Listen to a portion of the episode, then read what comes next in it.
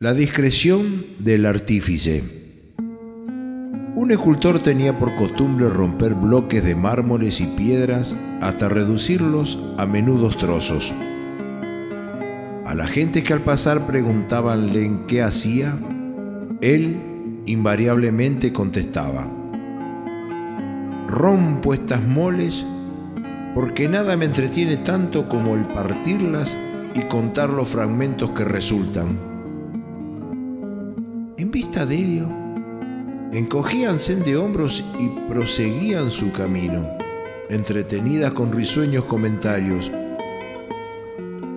La constante repetición del hecho las condujo al silencio, primero, y a la indiferencia, después. Pasado algún tiempo, el artífice lo sorprendió a todos descorriendo el velo de una grande y hermosa estatua.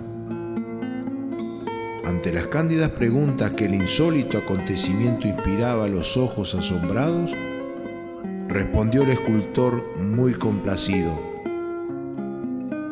De haberos anunciado que me proponía hacer la estatua, vosotros me hubieseis importunado continuamente con miles de consejos dispersivos y hasta habría finalmente hallado la forma de que no la terminara.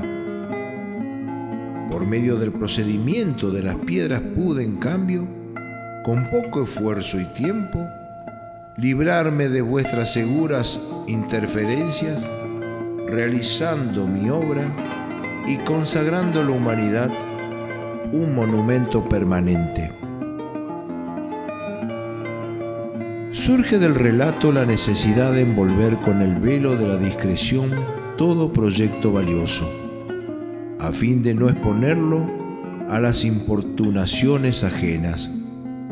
Por otra parte, y en resguardo de su dignidad, es preferible mostrar con hechos y no por anuncios la fecundidad del pensamiento y el alcance de las propias inspiraciones.